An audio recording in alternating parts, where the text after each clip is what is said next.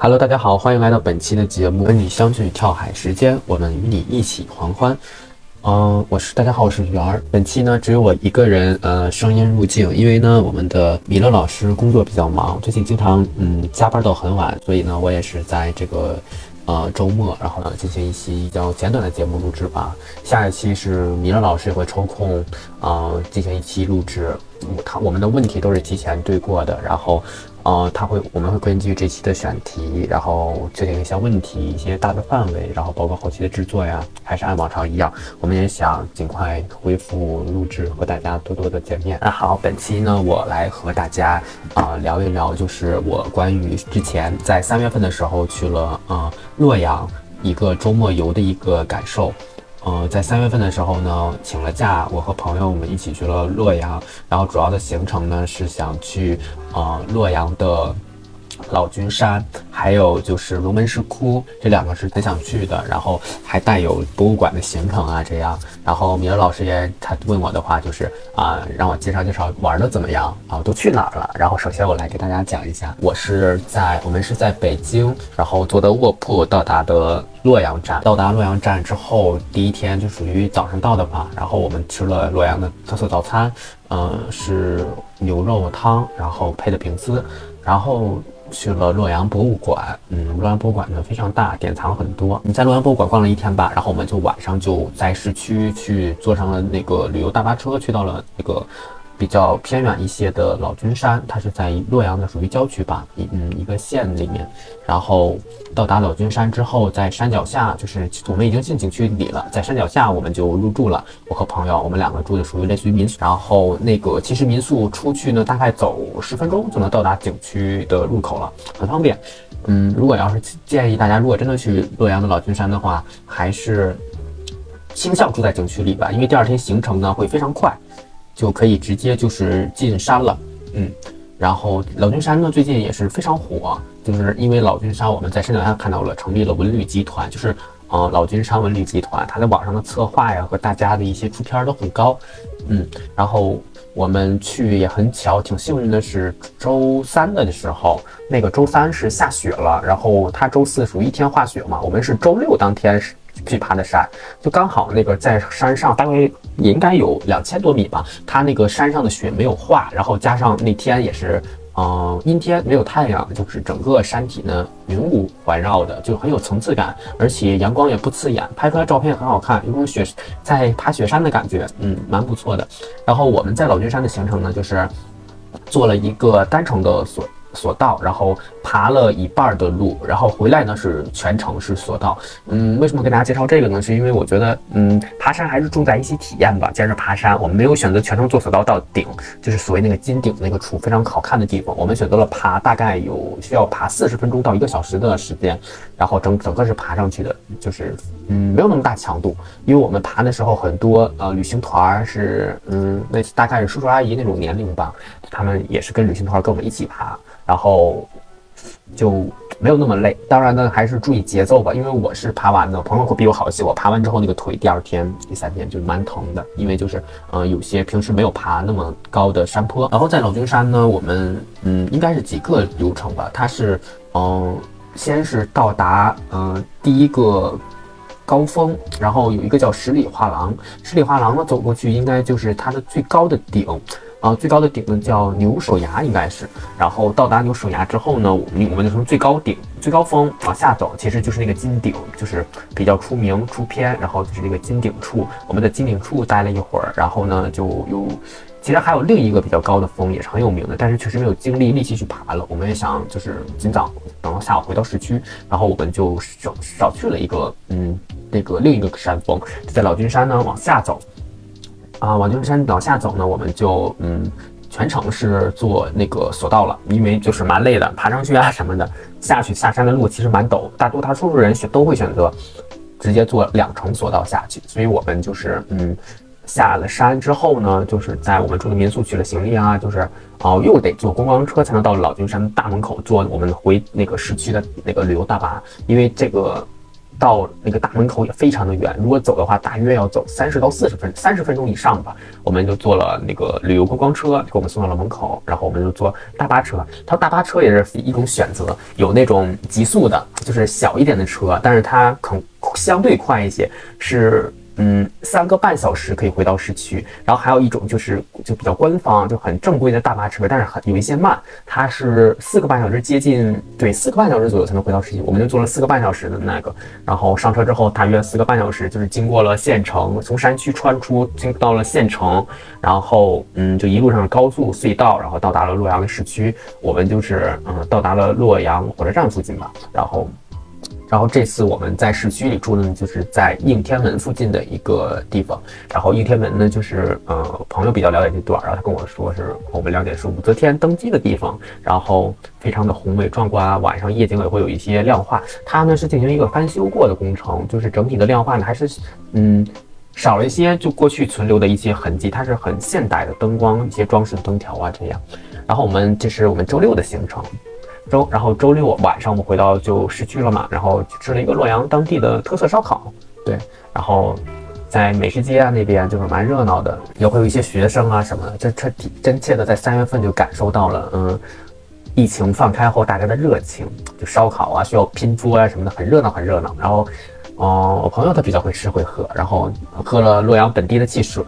洛阳本地还有白马寺的酸奶，这后面我们都买都进行了品尝，然后。回去我们就休息了嘛，然后第二天呢，我们的行程就是主要先去最想去的龙门石窟，因为龙门石窟给大家介绍一下，它是可以夜景也很出片，因为它有亮化工程的，然后夜景呢也是非常漂亮，大家在一些社交媒体上可以搜到，然后龙门石窟。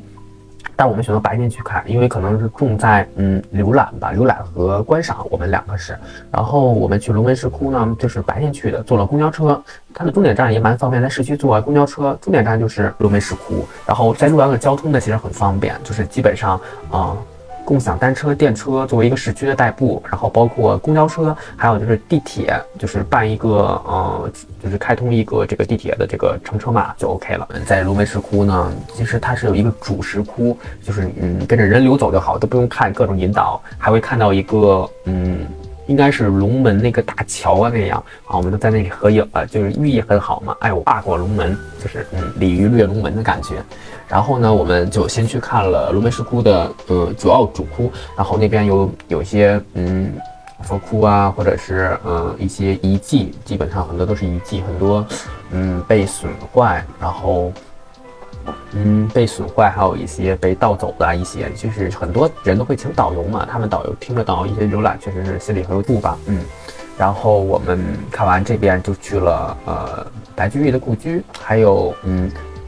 蒋介石和宋美龄的一个呃临时的故居，在都在龙门石窟的这个地方都会有，然后我们进行那个观赏，然后也看到了一些学生，然后在拜白居易，希望自己的语文啊或者公务员考试，嗯，能得到一个比较高的分数，一个拜考试的玄学嘛。然后呢，米乐老师也问我，就是会推荐吗？会啊，会推荐大家来吗？哦，这个应该放在后面。然后呢，我们在龙门石窟逛完，就坐车回到了市区。市区呢，就是。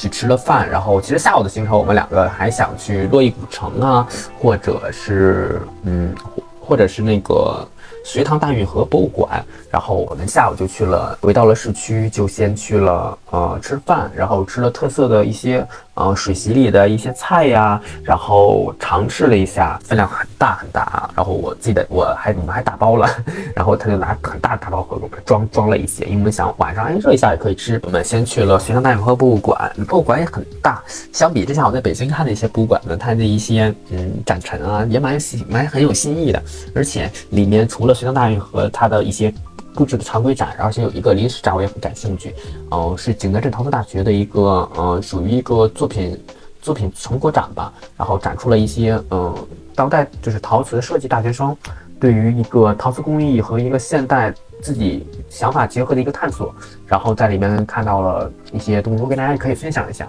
我就是在看展的时候呢，我也根据我看展的经历，我的经历就是呢，呃。不太会就是追求完整的全部看下来，就是比如这个展有多少个展厅，多少个作品，我全要走一遍看一遍，看一遍切那个展展签这是什么？我觉得说对于脑子的负荷量太大了，我们觉得而且会打消我们的一个嗯热情度。我们可以只看自己感兴趣的，比如看到了这个时期，我们看到了某个作品非常感兴趣，它的器型和它的一个嗯颜色，或者是哪怕就是单纯的觉得它好看，我们可以停下来啊，停下来就是。不要着急去看下一个，先看一看这个东西啊。首先，先不要看那个展签儿，它这个作品的展签儿，我们可以就先看这个作品，这个作品的器型啊什么，你先有一个意向的猜测，你有一个大概的初步感受在心里默默记下，然后之后再看这个展签，它叫什么作品名，它是什么样的一个呃时间点设立的，而且很多东西都是成系列的，可能这个系列你在这里看到了，在下一个时期还会有，所以当你把你感兴趣的看下来之后，会极大的培养你的一个呃。就是对于展览的一个记忆点和一个兴趣点，下次你会更热衷于看展览。嗯，平时我就是很喜欢看展览，从最开始的什么都看，然后疯狂的拍拍拍，每基本每个都想拍，然后到后来呢，我基本上现在是看，嗯，我比较喜欢的，而且是我觉得。嗯，有所收获的，就比如从设计的视角呢，就我这个视角，我可能还会拍一些有意思的。哎，这个展陈的形式，它是什么样的结合？它用了什么样的工艺？就然后我把我感兴趣一些，就是济南市陶瓷大学学生们的一些作品啊，一些新形式，我都拍了一下。可能后期我也会呃编辑一下，因为有些偷懒，然后在那个社交媒体上跟大家分享一下感受。在这个西藏大和博物馆呢，我觉得也是个连续性的，对于我来说，因为我在。嗯，在北京我曾经住过北京通州那边，然后北京通州那边我去过一个通州大运河博物馆，通州运河博物馆，然后它的面积呢是比这个洛阳这边小的，就是属于它就是一个南下的工程吧，然后一条流线，然后我就感觉到串起来了。我曾经看的展览和这个展览，它有某些点串起来了。当后期我在看的时候，会有一种感慨感慨，就是我觉得可能是一些零碎的点、知识点，在我的脑子里，嗯，形成了一根用一根线一样给它串了起来。我觉得这是蛮有收获的，看展方面。然后看完展呢，我们去了洛邑古城。洛邑古城呢，就是嗯，大家可以搜一搜，也是网上的风很大，里面有一些特色店呢，还有一些特色的服装。我觉得服装应该是洛邑古城一大特色了。很多嗯女生、学生或者是做呃网络主播的职业，很多就会穿上那个嗯各色的服装吧，不能说是比如某一个点的服装，它就是很特色的服装。然后他们会租啊，在门口都是一条产业的很多各式各样的服装，然后可以租下来，然后有人自己去就是做拍摄。就是拿着三脚架，或者是有团队，然后就在那里拍摄。它有一个桥，哎，站满了人都在那里拍摄。然后有很多店，我印象最深刻的店应该是一个呃古书店吧，有很多小人书，或者是像嗯绝版书、孤本，就是那种非常的珍蛮珍贵的，而且我很很多都很少见。就比如《西游记》的一些呃小人书，连环画很全，还有一些呃。自带一些音频的东西，然后我记得我印象中我是拿那个胶片手机的胶片，嗯，模拟相机啊拍了一些照片，蛮有感觉的。就是旅行嘛，就是也不要什么都拍，然后大家那样很累，就是眼睛的一个当取景器多欣赏一些，然后呢也是，嗯，眼睛看，然后拍一些自己觉得不错的，然后记得比如和朋友一起去，和家人一起去，都多嗯拍一些家人的照片和去记忆彼此开心的时刻。因为我们都是请假嘛，请假在一个周末出去，然后放下这个工作日的一个烦恼啊什么的，然后就是吃晚饭呢，然后当天晚上我们又回了住宿。第三天呢，其实就是三天的当时是周一了，周一晚上呢我们就要回呃北京了，然后周一我们的行程就是相对没什么了，基基本上就是退我们的这个住宿的房间，然后。嗯，想去应天门，然后和这个当地的商场哎逛一逛，我们买一些吃的啊什么的。我们当天呢就去了，嗯，应天门买票，因为周一嘛人非常非常少，就是哦甚甚至都能我们走在那个应天门内部的展厅，能听见我们咳嗽声能荡起回音的那种。然后看比较安静的看了一些应天门吧，然后有一个多呃新媒体的一个激光投影看了一下，然后就觉得嗯过去的很多。工艺呀，还有就包括匠心的东西呀，是做的非常好的。然后在应天门看完呢，我们就去洛阳的商场里面，然后嗯吃了一些东西，然后呢逛了一圈儿。嗯，哎，我们应该就是坐了地铁去嗯洛阳洛阳站，然后候车了。然后米勒老师让我谈一谈嗯洛阳之行。进行的快乐是否进行快乐？哎，有没有一些特殊的感觉？我觉得呢是蛮尽兴的。然后旅行中感受非常非常多。它跟嗯它跟比如在北京的一个半天、一天的周末游不一样，它是有一个坐车来到一个相对陌生的环境，然后一种短暂的放空和一种旅行感。其实我觉得旅行呢就是旅行，不要赋予它太多的意义。就是我我我这一趟的就是旅途呢蛮开心的，然后嗯，就是我朋友也是很尽兴，老君山就是都看到很久了。就是我们去的时候也很幸运，下之前下的雪，雪没有化，就有种在雪山的感觉，非常的好看。后期我可能也 po 一些照片放在我们的这个区域。后来，然后很多嗯，过去放空的人会带自己的数码设备，比如单反相机或者是无人机，就是因为很多地方它是禁飞的，就跟啊，就是在一些嗯地方禁飞。但是我觉得无人机啊，大家还是有些。名胜的古迹的地方不要带你，比如有人带无人机，看到他在进龙门石窟牌其实是有损坏的风险的。然后呢，嗯，推荐的话，我觉得，嗯，去的景点呢，我都是蛮推荐的，因为我和朋友也做了攻略嘛，我们不想就是真的踩坑啊什么的。你看我我给大家说的这些地方，我都是推荐的，基本都不会踩坑，都是很有特色的地方。然后住宿，我觉得大家呢就是住在嗯洛阳市区吧，靠近地铁站啊，或者是呃公交站一些，会是很方便的。然后呢，给我的感受就是，当地洛阳当地呢，饮食文化，嗯，很一直保留着自己的特色。不管当当现在呢，很多连锁早餐啊，比如一些啊包子铺啊，或者一些面馆是连锁的，但他们本地的一些开了很多年的汤馆依然做得很好。很多人你会看到拿着一个大盆，这个明显是给家里面就是买一个家族的分量的一些，嗯汤或者是一些嗯饼都很好吃。我们吃了每一家都没有踩雷。然后呢，分量午餐的分量也是非常非常的大，然后大家就是嗯合理进行就是点菜吧，不要点的特别多。然后我们在空闲之中呢，在隋唐大融合博物馆，因为我们预约的是下午，我们的时间到那比较早。然后在附近有一个呃洛阳书院，对，一个书院的一个地方，然后就是可以大家就是。这也可以进去，可以看书，然后也可以办借阅卡借书。我就发现那个我们去的时候是周末，哎，很多家长带着参加彩泥课呀、陶塑课呀，就在那个书院里。那个书院里面，大家它就是一个社区类的博物馆。但是我在洛阳社区大概看了很多家，我觉得是一个非常好的一个嗯阅读习惯和培养一个阅读氛围的一个地方。就里面嗯各个年龄段都有。然后给我印象很深的是，洛阳那个书院的屋里面有这个。呃，书香洛阳，我觉得就是书香，就是真的很符合我们对于就是啊文人墨客的一种感觉。洛阳也给我了这种一样的气质。可能呢，呃，在一些商场、一些商业方面，可能，嗯，我觉得是中规中矩的。就该有的一些品牌啊，就是在这个城市该有的品牌，它都是有的。然后呢，经验呢没有在商场方面有经验的，但是就是这种图书馆啊，包括这种阅读的性质，还有就是这种文化的传承和对于历史博物馆的一个看重，就很多家长他会带着孩子呢去到。去到博物馆，然后有些甚至家长理解的会给孩子讲，然后孩子就在那里可能带个讲解器在那听。哎，这个和我很多就是啊扔一个手机给孩子，让孩子就刷吧，哎是不一样的。我觉得这点非常好。然后，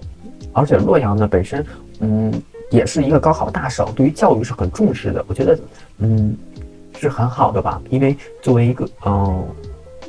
教育，这确实能改变一个人。所以说，在这种一个书香浸染之下呢，我觉得，嗯，这个城市是，嗯，一个自己的风度、态度啊，什么都是不错的。而且我觉得，嗯，这边的人也很淳朴，呃，很友善啊。我们吃饭啊什么的都很不错。然后，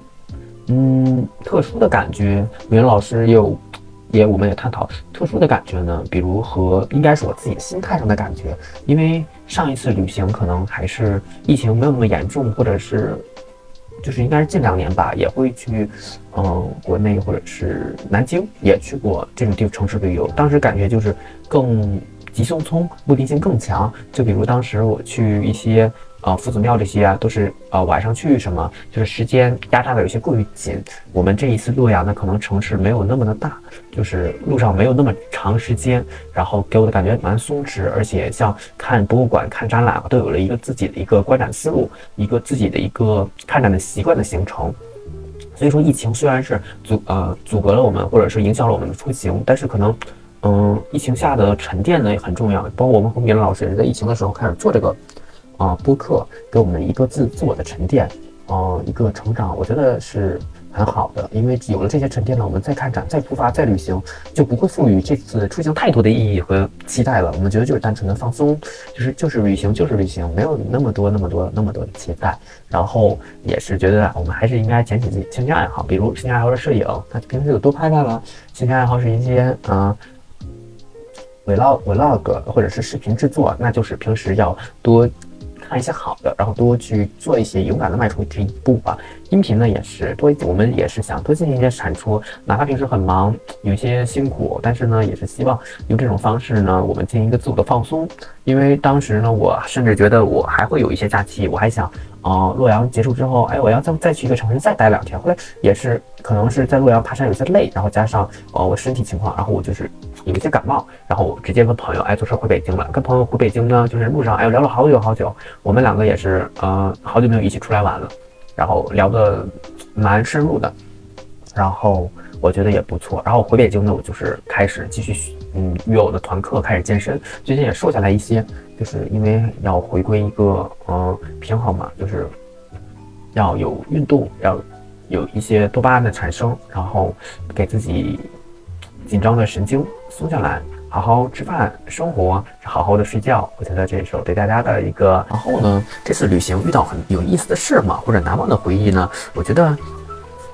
有意思的事，其实，嗯，很多有意思的事，就是比如 我和我朋友，我们俩的。就是有俩节奏不一样，他可能会比我先走一会儿，然后呢，他不在我身边，谁给我拍照怎么办呢？我可能会求助于旁边，哎呀，就是也是同样年轻人或者是一些别的啊游客，我说啊，能不能帮我拍一下照啊？然后大家都基本都会啊帮这个忙，然后帮我摁下快门什么的。就隐约现在可能已经过去半个多月了，我还记得就是当大约时候，比如在那个大运河博物馆里帮我拍照的那个那个那个些朋友们的一个大致长相，就。开心的笑脸，帮我拍完，他们也很开心，而且也会驻足再多看一眼我和，比如是老君山金顶呀，或者是，嗯，在博物馆和我喜欢的一个嗯作品的一个合照，这我觉得都是很有意义的。然后很多照片，说实话，很多大约拍了几百张照片吧，一趟旅行，然后很多都没有梳理出来，没有分类，没有删减一些拍的不好的，就可能还是自己比较懒，然 后修理一下，把这个做成一个。呃，收藏家的性质吧，而且我有个倾向呢，就是